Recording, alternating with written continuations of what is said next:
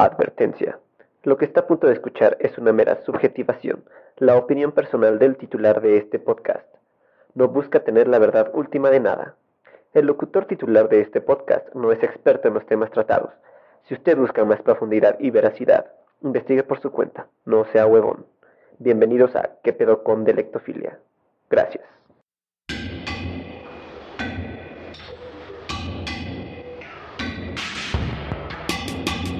Desde que tiene conciencia, el hombre es capaz de diferenciar entre lo que está bien y mal, lo que se debe o no se debe hacer, entre lo que es justo y lo que es injusto.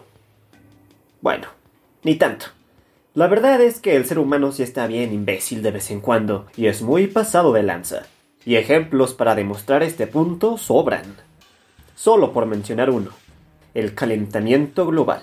Sabemos muy bien que esto nos va a afectar de formas que harían quedar a la pandemia actual como un juego de niños. Y a cambio de sentirnos bien con nosotros mismos, preferimos no usar popotes de vez en cuando, pero pedir chingueros de cosas por Amazon. Y así producir una cantidad de desperdicio aberrante igualmente.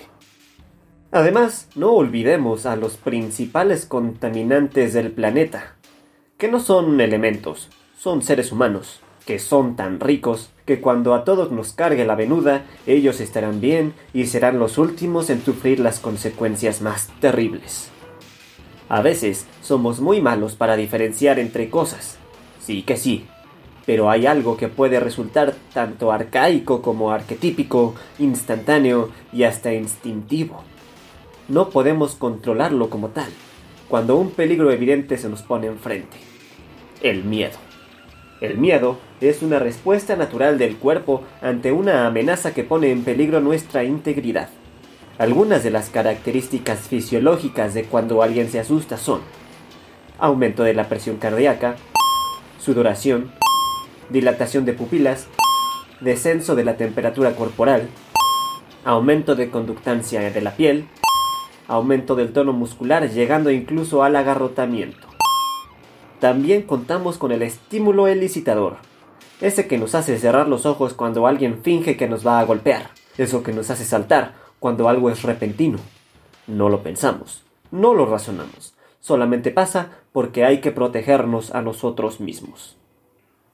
Según National Geographic, en determinados momentos de miedo puede llegar el pánico, que hará que se desactiven nuestros lóbulos frontales, retroalimentando el miedo y haciendo que se pierda la noción de la magnitud de éste, y en muchas ocasiones el control sobre la conducta de uno mismo. El miedo era instintivo durante la época prehistórica, en la que nos enfrentábamos a peligros reales, como que nos fueran a comer los depredadores. Nos daba miedo todo, como los relámpagos, e incluso otro güey de otro clan, o del mismo, podría resultar peligroso por estar tan pinche feo. Luego, con el desarrollo de las sociedades más complejas, de los gobiernos y de un grupo de güeyes muy pasados de lanza, el miedo comenzó a ser instaurado de forma social, y eso tenía muchas utilidades para unos. Por ejemplo, por medio del miedo se puede obligar a alguien a hacer algo que no quiere. Se pueden generar grupos de odio y grupos atacados, porque si son negros, islámicos o algo así. Seguramente son malos. El miedo también puede ser controlado. Por ejemplo, en el Valhalla iban a ir los guerreros más exitosos en batalla, y los esperaban unas muchachonas chidas y un montón de bebida. Así pues, el miedo es algo muy enraizado y profundo en la vida del ser humano, y todos le tememos a muchas cosas, algunas totalmente contradictorias. Hay unos que les temen más a los vivos que a los muertos, pero quienes han sido atacados, si es que lo han sido, por entes de una dimensión desconocida, del más allá, aquellos que murieron pero que regresaron, pues seguramente se debatirían entre ver qué temer más. Yo por eso, cuando me muera, me voy a regresar a cerrar puertas y mover cosas en las casas porque a mí se me hace que hay una especie de club de la pelea de fantasmas en los que quedan de acuerdo para hacer desmadre. Y si no, sería mi pasatiempo, jalar las patas de la gente y prender luces. Imagínense, si la pandemia está tan aburrida, estos cabrones interactúan con nosotros de tanta hueva que tienen. Prenden y apagan luces, y aparecen en reflejos. Chale. Sí ha de estar bien aburrido estar muerto. Pero, regresando al tema, tememos a muchas cosas y cuando ese miedo se vuelve irracional, uno que no podemos controlar y tratamos de evitar la situación o el objeto de nuestra aberración, cuando desproporcionamos totalmente el peligro real, entonces hay una fobia. Aracnofobia es la fobia a las arañas. Agorafobia a los lugares abiertos o multitudes. La acrofobia es el miedo irracional a las alturas. Pero luego hay unas bien mamadoras, como la triscaidecafobia, el miedo desproporcionado al número 13. La turofobia, el miedo al queso. Me pregunto si podrían comer quesadillas sin queso, porque en el nombre ya viene a lo que le tienen miedo. Hmm. La xantofobia es el miedo al color amarillo. La hexacosi o hexafobia es el horror al número 666. Tenemos también papafobia, que es el miedo al papa. Qué bueno, si fuéramos todos impúberes y a ese güey le gustaran como nosotros, pues que no le tendría miedo, ¿a poco no? La omfalofobia es el miedo a los ombligos, mientras que la hipopotomonstrosesquipedaliofobia, hasta me quedé sin aire, es el pánico a las palabras muy largas. Lo interesante viene aquí. Con el paso del tiempo, el hombre ha logrado controlar el entorno para sentir miedo, digamos que artificialmente, y así no estar en verdadero peligro, y solamente vivir la sensación, pero sin verse uno realmente a punto de ser tragado por un tigre. Es justamente la adrenalina del miedo lo que nos causa una montaña rusa, lo que tanto nos gusta, y las casas de los horrores también. Por eso es que escuchamos canciones satánicas al revés. Bueno, eso y por morbo, porque también nos hace temblar de las patitas. Además, también por eso vemos películas de terror y leemos libros de miedo. Y hablando de películas de terror, Hereditary, en español, El legado del diablo, dirigida por Ari Aster, Dios guarde la hora. ¡Qué cosa tan excelentemente bien hecha. Esa madre no me dejó dormir por días de tan buena que es. Me recordó esos buenos momentos, o sea, un chingo de días que no pude dormir, de cuando vi El Resplandor y El Exorcista. Se las recomiendo. Así que pues, entramos en tema. ¿Qué pedo con el miedo? Y obvio es, aquí no vamos a hablar desde la perspectiva científica porque no soy científico. Tampoco la del cine, porque no soy cinéfilo. Hablaremos de lo que nos da miedo en la literatura. Así que si gusta, ya puede dejar de escuchar este podcast que tratará sobre libros. Hablaremos de escritores sobresalientes, no sobre Stephen King, que ese güey es bueno solamente para la gente que no lee y quiere adentrarse al mundo de la literatura. Es sencillo de llevar, es interesante, tiene cosas que podrían considerarse remarcables desde esa perspectiva pero lo que es el verdadero miedo. Un gran escritor de terror hace lo que King nunca podría. Aterrarnos de cualquier cosa. Y no del final de eso. Qué feo. Eso es lo primero. Un gran escritor de terror puede aterrarte de lo que sea. No importa si usted tiene fobia a las arañas, miedo a los payasos, o si no le teme a nada, si le cagan las alturas, si cree que los alienígenas son horrendos, hay libros en los que no importa qué tema se trate. Cualquier cosa nos puede hacer sudar la gota gorda. ¿Por qué?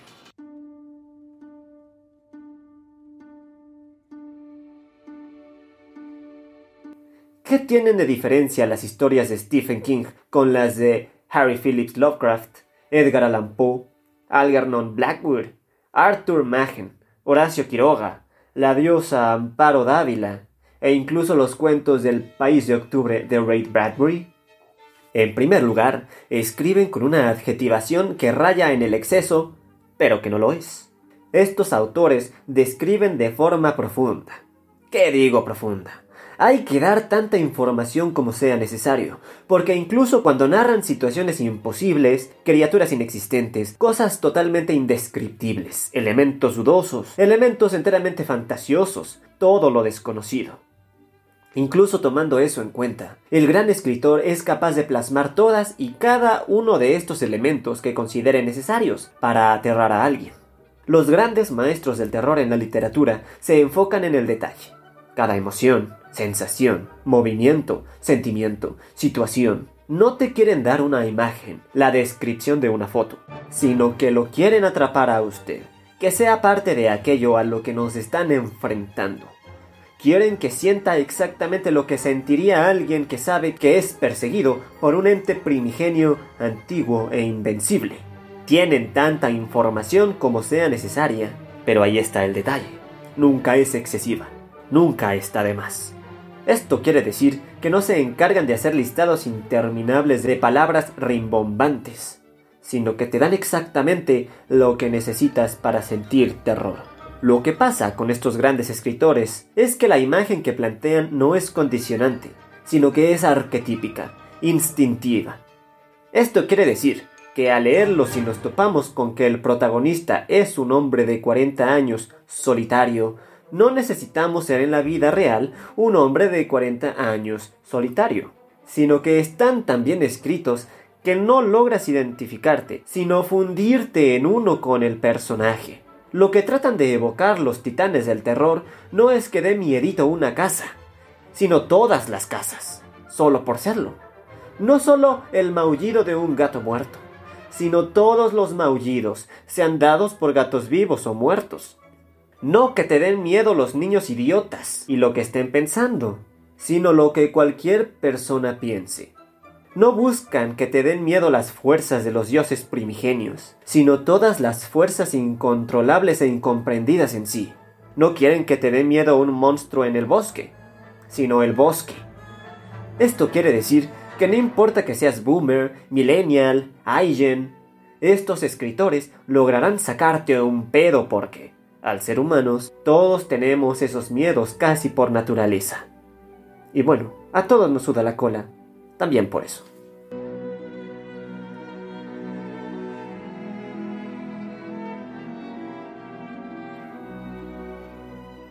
Un ejemplo muy claro es el cuento de El huésped, de Amparo Dávila. Y sin hacer el infame spoiler, se trata de un ente que no aparece jamás en el escrito, muy parecido a la casa tomada de Julio Cortázar. Sin embargo, la finalidad de esta escritora chingona mexicana no era denotar que la soledad es fea, o que alguien puede venirnos a quitarnos nuestra casita, o que nos van a robar. No, Amparo no nos confronta con lo ausente, sino con la ausencia misma. No es lo mismo que alguien no esté a estar verdaderamente solo. En este cuento nos enfrentamos con el desconocimiento en sí, con la soledad en sí, eso que nos afecta a nosotros de forma particular al ser sociales por naturaleza. ¡Qué cuento tan chingón! Un caso muy particular del locutor de este podcast. Hubo uno de los textos de Lovecraft que trata básicamente de una criaturita que tenían encerrada en un cuarto y que al salirse empieza a comer. Y conforme come va creciendo más y más. Por lo que sus víctimas no solamente son animalitos, sino que gente empieza a desaparecer. Y uno dirá, típica gringada, un monstruo comiendo gente. Yo aún recuerdo, eh, de mis años jóvenes, que todavía teníamos teléfonos fijos, esos que no se pueden llevar más lejos que lo que el cordón deja. No mandábamos mensajes de texto, sino que hablábamos. En este texto particular hay un evento en donde todo se lleva a cabo a través de la llamada de teléfono. Se escucha la lucha, los gritos de terror, la incomprensión, todo a través de una llamada. Eso fue lo que no me dejó dormir. Una llamada. Algo tan repentino, inesperado, tan personal que me aterró hasta la médula. Eso me fue tan impresionante que por días me fue real. ¿Recuerda que le dije que la escritura de estos magos es tal que tienen todo lo necesario, ni más ni menos?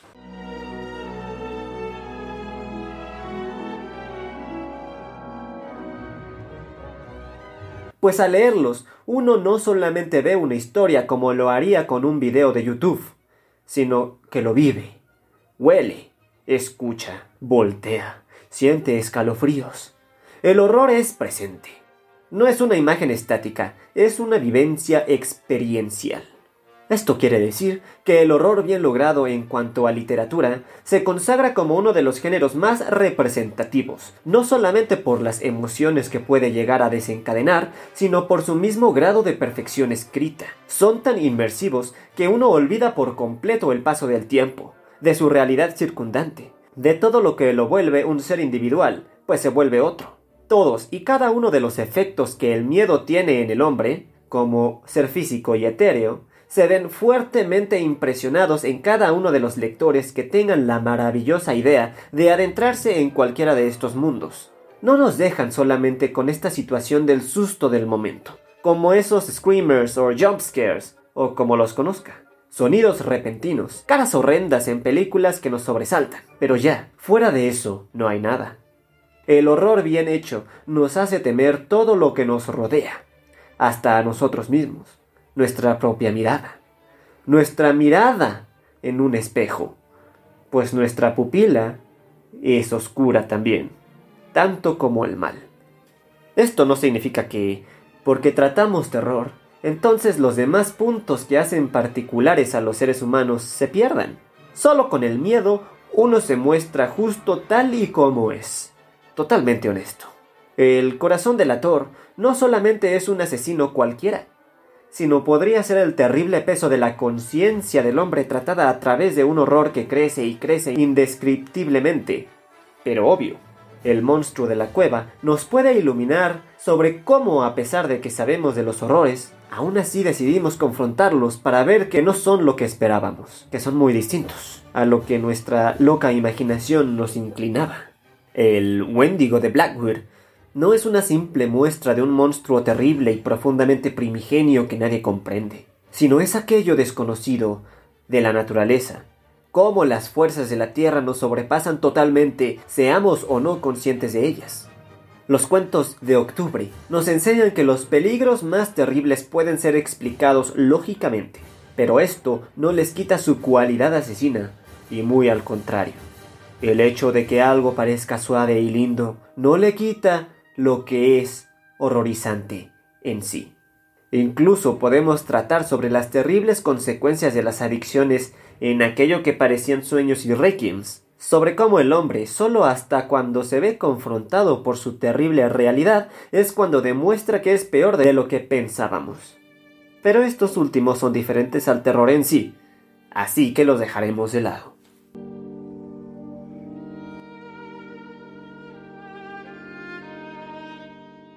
La buena literatura de terror nos enseña que no solo lo desconocido, lo brutal, lo horrendo o lo desproporcionado son de temer. No. Aquello que afecta a nuestra área de confort es lo que nos aterra de sobremanera, en especial si aquello que nos aterra es evidente. El libro no nos puede mostrar de repente horribles gestos ni sonidos de ultratumba, y es esto lo que lo vuelve un recurso del miedo tan remarcable y genial que nos muestra el misterio que rodea al monstruo. Nos muestra al monstruo y luego ese monstruo nos quita lo que nos hace humanos. Lo que da horror y lo que causa escalofríos en los libros de buen terror es justamente este proceso de sacar de pedo. Pausado, lento, terrible. Como usar un cuchillo caliente cortar un unicel y seguir y seguir sin calentarlo de nuevo. El rechinido va creciendo y volviéndose más y más insoportable. Es estar en una alberca y ver el agua subir y subir sin nosotros poder nadar. Es ver cómo la luz se va extinguiendo poco a poco, la vela irse apagando, y no dejarnos en lo desconocido. No, nos muestra el horror en sí, y ese proceso de acercamiento es justo lo que lo vuelve un grito ahogado de terror. Lo verdaderamente terrible no es lo que está más allá, lo que no podemos ver, lo que no podemos comprobar. Lo verdaderamente peliagudo es lo probable, lo que es posible que pase.